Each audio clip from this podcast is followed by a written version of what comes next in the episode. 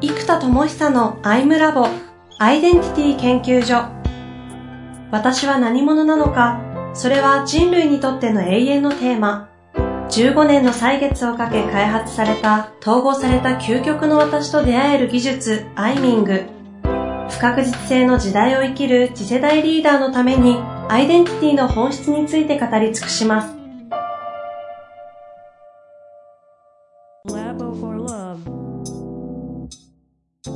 こんにちは、遠藤和樹です。生田智久のアイムラボアイデンティティ研究所。生田さん、よろしくお願いいたします。はい、よろしくお願いします。さあ、今月の会話4回目最後になりますが、うん、だいぶね、な、な、なんていうんですかね、この、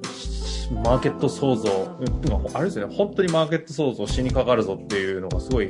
この3回にわたって、すごく、すごくすごく強く、そうですね。事業家モード入ってるような感覚があるんですけど。うんそうですね。だから結局、イノベーターの覚醒者が育つためのマーケット創造が必要で、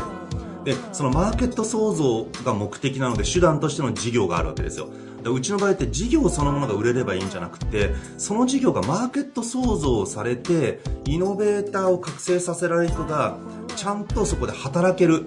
マーケット、労働マーケットをちゃんと形成していかなきゃいけないですね。てか、それがないとボランティアでそんなことできないですよ、ずっと。うん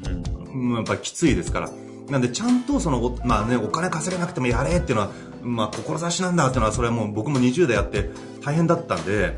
でもそうするとやっぱりスーパーリーダーしかできなくなっちゃうんですね、そういうことって。でちゃんと労働マーケットを形成すると。イノベーターの覚醒者のための労働、えっと、マーケット創造のための、じゃあ今回のゴールデンピューパーという合宿、このプログラムをどう作るかってことで、で、まあ、前回もちょうど話したの例えば80万で設計するんだったら、合宿代40万の、えっと、ワンオンワンセッション代40万にしておいたら、合計80万じゃないですか。うん、で、ね、最近こう、ポジビルとかそういうサービスが出てきて、まあ、おそらくそんなに、僕らみたいな基準の人がやってるわけではないと思うので、セッションをね。なんで、多分若手でそこそこ優秀な人がやって、まあ、12回60万とかで、まあ、1回あたり5万ぐらいなんですよね。で、ライズアップも確か1回あたり3、4万とかそんなもんなので、やっぱワンオンワンが1時間あたり1回3万から5万ぐらいで設計して60万みたいな設計に大体なってるんですよ。で、まあまあそれもいいんですけど、えっとまあだからうちらがもっと高くても全然よくって、で、マーケット創造ってことを考えると、ワンオンワンセッションのプロが、コンサルタントが育つマーケットあるし、リーダーが育つマーケット、マネージャーが育つ労働マーケットも、この3つはあるわけですよ。で、4つ目のワンオンワンセッション深くできる人のマーケットがないから、ここの技術を、つまり大人って10年やろうと思ったら稼ぎながらじゃないと10年収入ゼロってわけにいかないので、稼ぎながらできなきゃいけないんですよ。うん、で、ここが稼ぐ術が少ないから高くせざるを得ないんですよ。だから高く売らざるを得ないんだけど、高いと、えー、価格とね、価値が見合わないので、どうしても今度逆に売れない。で、売れないから1回売れる時の単価を上げなきゃいけないってなっちゃって、そのジレンマになっちゃうんですよね、みんな。なので、ここのマーケットを作るって意味で言うと、えっと、やっぱり今イメージしてるのが、えっと、まあ、50%、50%だとうちが大変すぎるんで、例えば50%、30%ぐらいの割、えっと、えっと、全体のプラットフォームを作った時に、ね、例えば、売上100あるとするじゃないですか。で、50%はうちの商品、サービスとかメンタロイドとか、まあ、例えばジニアムとか分かりやすいんですけど、例えば、えっと、もう、あれはね、人類に届けようと思って仮に1万円に設計したとして、うちの研修とかコンテンツとかを、例えば、えー、半分の5000円分にしますと。で、残りの5000円分をワンオンワンセッションの人のマーケットにしちゃう。で、みんな売るのが苦手なんですよ。売るのが大変なんで。でも月1万円でうちのコンテンツだともうそれだけでも安いんですよ、ぶっちゃけ。ってなると、だって2で講座4万円とかね、1日4万円とか、1日8万円とかがザラだし、しかもそういうクオリティで僕やってるので、だからもう別に月8万円でもワンデー講座受けられるんだったら安いとか、まあコーチングスクールだったらね、えっと、8時間講座を12回で100万円とかなので、まあ別にそれでいいわけですよ。なので、うちのコンテンツが僕は講師やる段階でそれ破格になってるので、うんうん。で、そこの破格でうちが売れるので、そこにワンオンワンセッションのマーケットももう組み込んで売っちゃう。いやそう1万円中例えば3000円分はもう支払いに当てるみたいな発想ですよ。で、そうするとそこにマーケットができるじゃん。例えば1万人会員ができたら3000円分を支払いにしてるってことは3000万円のマーケットができるってことなんですよ。で、3000万円マーケットができれば1000万の人が3人フルコミットできるってことなんですよ。まあ、みたいな感じです。で、逆に言うと、あ、違う違う、えっ、と、年1000万の人、月1000万だからその計算だと。えっ、と、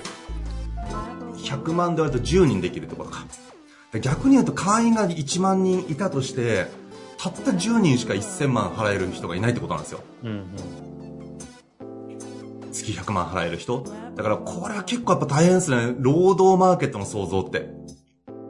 しかもうちはいかに高く払えるかがポイントじゃないですか。はいはいはい。つまり1000万ぐらいいかないと、優秀な人がマーケットの方に、だから大企業ってのはアベレージ1000万いくからそこに優秀な人たちがこぞっていくわけじゃないですか。で、そもそも優秀層の人たち、つまり年収1000万とか言ってる大企業の人たち向けのセッションができる人が少ないので、それができる人たちじゃないとやっぱりエネルギーが当たらないから、その人たちが来れるマーケットにしなきゃいけない。まあ、ちょっと今また話が爆笑進化の爆笑が抜けてますけど、まあちょっと一回置い 一回置いときます。すぐにこうなんか真面目になっちゃうから。まあまあちょっと一回置いといて。まあちょっと真面目な話。だからこのマーケットを作ろうと思った時に、えっと、価格の3割ぐらいとかを、その、ワンオンワンセッションのフィーにすると。で、例えばフィーの支払い50%にしたら50%はワンオンワンマーケットの、えー開拓フィーになるじゃないですか、こっちとしては。プラットフォームってその、なんか、支払いを半分持ってかれてるみたいな思う人いるんですけど、いやいや、それでマーケット作るんだって話なんですよ。広告やったり、システム作ったり、お金がないと、マーケットでかくできないので、マーケット創造代が必要なので、で、そうするとみんなは、普通だったら、労働の半分はマーケティングやんなきゃいけないんですよ。セールスを。もうそれを全部肩代わりして、えもうただただセッションするだけでいい場所を作っていくっていう発想でやっていくと、えっと、マーケットが作れるので、なのでマーケット創造代を25%、支払い25%にすると、全体の100%のうち50%は僕の研修とかメンタルとかアプリケーションとか、うちの会社のサービス提供ですと。で、残りの50%がワンオンワンで、そのうち50%のうちの半分の25%はマーケット創造代。これ自体のマーケティングとかシステム開発とか教育コストで、残りの25%はフィーとして払えますと。いう、大体この比率で全て設計したらいいかなと思ったんですよ。そしたらゴールデンピューパーはじゃあ80万で設計したとすると、じゃあ40万はうちらのコンテンツフィーとか、メンタロイドフィーとか、まあそういうのが入っていて、で、まあちょっと旅行原価は別ですけどね。えーっと、で、残りの40万をワンオンワンセッションのフィーですと。で、そのうち例えば、じゃあ20万円は教育コストとかいろんな、なんだ、マーケティングコストとかそういうのをバーッと使っていって、残りの20万円を支払いに渡す、みたいな。で、そうすると、じゃあ、えっと、100人参加者がいるってことは、えっと、売上で言うと8000万いくじゃないですか。で、まあ、昔僕ね、300人とかやってたんでね、まあ、ただみたいな値段なんですけど、NPO。で、で、2000万、えっと、8000万売り上げがあったうちの2000万は払えるじゃないですか。うん。で、これがじゃあ例えば3ヶ月2000万だとすると、えーっと、1年で言うと8000万分ですよね。ってなると8000万で1000万払える人が8人雇用できるんですよ。まあ、もしくはハーフコミットの500万円の人が16人。できるんで、ここの500万でもいいんだけども、1000万でもいいんだけども、安定的にずっとこれだけやって、成り立つ人、他のこと一切考えなくても、セールスもマーケティングも考えなくていいと。ただただこのワンオンワンセッションだけをやり続けていいよって人が、で、ここまでやって、やっと、じゃあ16人とかって話じゃないですか、500万だったら。だからここをどれだけ増やせるか。なるほど。だから実は結構 KPI 意外とここだなと思っていて、はいはい。1000万払えるワンオンワンセッションの人を何人増やせるかっていうのが、結局、イノベーターの覚醒者の前身じゃないですか、この人たちが。確かに。で、この人たちが5年、10年やり続けたらそこに行くんですよ。で、この1000万ぐらいいける人たちが5年やってやっと行くんですよね。でも僕だったら20年やってるわけじゃないですか。しかも、自分で言うのもなんだけど、そのぐらいのフィーはもうね、20、えーもうだからその17、8年前にもクリアしてる話なんですよ。ででそっから18年やってやっと今なので、その、そうなんですよね。だからやっぱり自分たちと比べちゃうと難しい。ただ、その技術もノウハウも、えっと、自分が編み出したものを伝授できるんで、僕が20年かかった道を5年に圧縮はできると思うんですよ。でも1年2年じゃ無理ですね。もう経験量が全く届かないです。5年には圧縮できるんで、筋がいい人だったら。なんで、それを僕と熊が20年ぐらいやってきたことを全力で教えますと。っていう、だからここが一個マーケットかなっていう。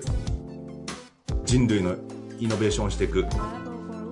まず本当に具体的な目の前の KPI に近いですね、ここ。うん。なるほど。ですね。なんかここに来て、事業、事業としての方向が、だいぶそぎ落とされてきましたね。うん、そうですね。まあでもジニアムとね、えっと、このいう合宿とかっていうのは今までもね、やってたことと、まあ合宿はこれからもう一回再開しようってことで、やっぱ大きかったのが、売り物の中にこのイノベーターを覚醒させられる人のマーケット創造のための売りを入れていかなきゃいけない。うん。そしてオプションにしようと思ったんですよ。例えば、当たり前だけど合宿40万で売って、オプションでプラス40万選んでもらった方が売りやすいんですね。当たり前なんですけど。でも、えっと、そもそも僕らが破格にしてるので、その段階でだいぶお得なんですよ。で、そこにインクルードしちゃってた方が、売れるんですよ、僕らが。うんうんぶっちゃけ売る能力って僕は一番高いはずなんですよ、どう考えても。だから僕が売っちゃわないと、そこにオプションですよってやっちゃうよりは、もう多少高くっても売り切っちゃって、マーケットが確実にできていく。で、これ、カスタマーサクセスとしてもやった方が絶対に効果高いんで、やってもらわないと逆に効果が下がっちゃうんで、もうこれはもう売り切った方がいいなと思って、だからセールスマーケティングをガチでやろうっていう発想に今なってますね。うちらが売っちゃう。まあ、ここやらんと、マーケットの想像もできないし、結果人も育たないですよね。そうです。特にワンオンワンの人って売るのがあんま得意じゃないんですよ。で、ここも、じゃあ今度それを統合しなきゃいけない。ので、売るのが苦手っていうのはプッシュが苦手って話なんですね。あと、もっと言うとコンサルティングもあんまり得意じゃない人がいるんで、いわゆるプロダクトセールスが商品を売っていて、ソリューションセールスが解決策を売っていて、コンサルセールスがコンサルテーション戦略レベルから売っていて、で、ここに次の時代は僕はセッションセールスが来ると。まあ、来るというか僕は作るんですけど、ワンオンワンセッションによる潜在ニーズの掘り起こしと潜在的に欲しいって思いに火がつくから買うっていう世界が来るわけですよ。なんで、戦略、コンサルセールスっていうのは相手が気づかない視点と知恵によって相手が買うようになるわけじゃないですか。うんうん、でもセッションセールスは相手の中にある本当の本当の思いとニーズに火がつくから買うっていう仕組み。やっぱり買うっていう購買行動に続かないと、繋がらないとですね、やっぱなんだかんだ難しいんですよ。なので、ここをセッションセールスって形まで持ち込んで、えー、全体設計をできると、このワンオンワンする人たちがセールス成果を出せると、フィーも出しやすいんですよ。なので、セッションによってフィー、売り上げも上がるし、セッションによって価値も上がるっていう、このプロダクトの価値としてのワンオンワンセッションと、セールスの価値としてのワンオンワンセッションっていうのを持ってくると、セッションセールスと、えっと、で、セッションセールスもインサイトマップとかやればいいんですよ。買う、買わないとか。変革するしないでやったら、変革するしないで変革するってなったらもう買うしかないじゃないですか、うちのコンテンツを。みたいな、そういう、もう、相手に圧倒的バリューが出る、しかも USP によってバリューが出るセッションをすることで相手が自然と買ってしまうセールスフローを設計すればいいんですよ。この辺はね、結構ね、ちょっとずるいんですけど、USP でセッションフローを価値に変えてしまう。そうするとワンオンワンセッションできる人がセールスマンとしても機能するので、そうすると会社って大体50%ぐらいがセールスにコストがかかるわけじゃないですか。で、でそうするとそのセールスマンとしてのフィーの部分と、ワンオンワンセッションのプロダクトの中の、えー、ワンオンワンセッションのフィーと両方出せるんで、その人たちのフィーが1000万越しやすいんですよ。で、売れる方で出してくんないと成果ってフィーって出しづらいじゃないですか。はいはい。つまり誰かが売らないとプロダクトってニーズが、ニーズとか機会がないので、登壇機会とか、セッションの機会がないので、その自ら機会を生み出し、自らその機会によって成長せよみたいなね、どっかの会社が言ってたやつですよ。まあ、みたいなことをやる。っていうことですね。だからセッションセールスって概念の統合がキーなので、今それも含めてフローを設計してるっていううん。はい。そういうことですか。うん。最後にあの、結構今回はじあの人類の進化っていうところに根ざして作ったジニアムとかっていう話よりも、結構こう、この曲の、なんていうんですか、このターゲットを絞った風に特化したところに対するサービス設計の話とか、マーケット創造の話あったと思うんですけど、なんか最後に、その話と、まあ、せっかくなので爆笑感覚も思い出していただきながら、うん、あの、ジニアムとの関係性とか、ちょっとその辺の話とか整理あるとなと思ったんですけど。そうですね。えっと、ジニアムは、やっぱり人類全体が爆笑進化する。要は、最終的には、えっと、誰もが与える側に回らなきゃいけないんですよ。つまり、爆笑進化をさせてくださいじゃなくて、爆笑進化を作る側に回る必要があるんですね。なんで、これを、えっと、ジニアムでは C2C スクールという形で実現していく。つまり、覚醒者が増えていくと、どんどん自分でスクールを作っていくことになるじゃないですか。うん、どんどん C2C スクールが増えていって、YouTube みたいに誰もが小さなスクールを今日から明日から作れる仕組みっていう方に進化していきますと。で、2B の方はインハウススクールで、社内スクールを作っていきますと。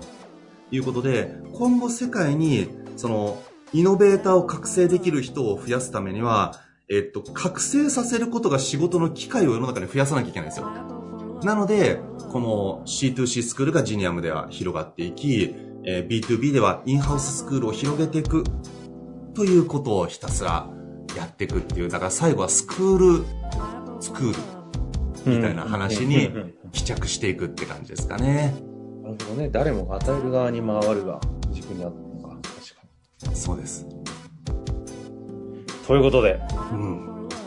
4回にわたって今月やってまいりましたが、はい、あの前回ねあの服の糸やってみるみたいな話があったもののちょっとスタートはされてないのかなとかいろいろと今後来月に向けて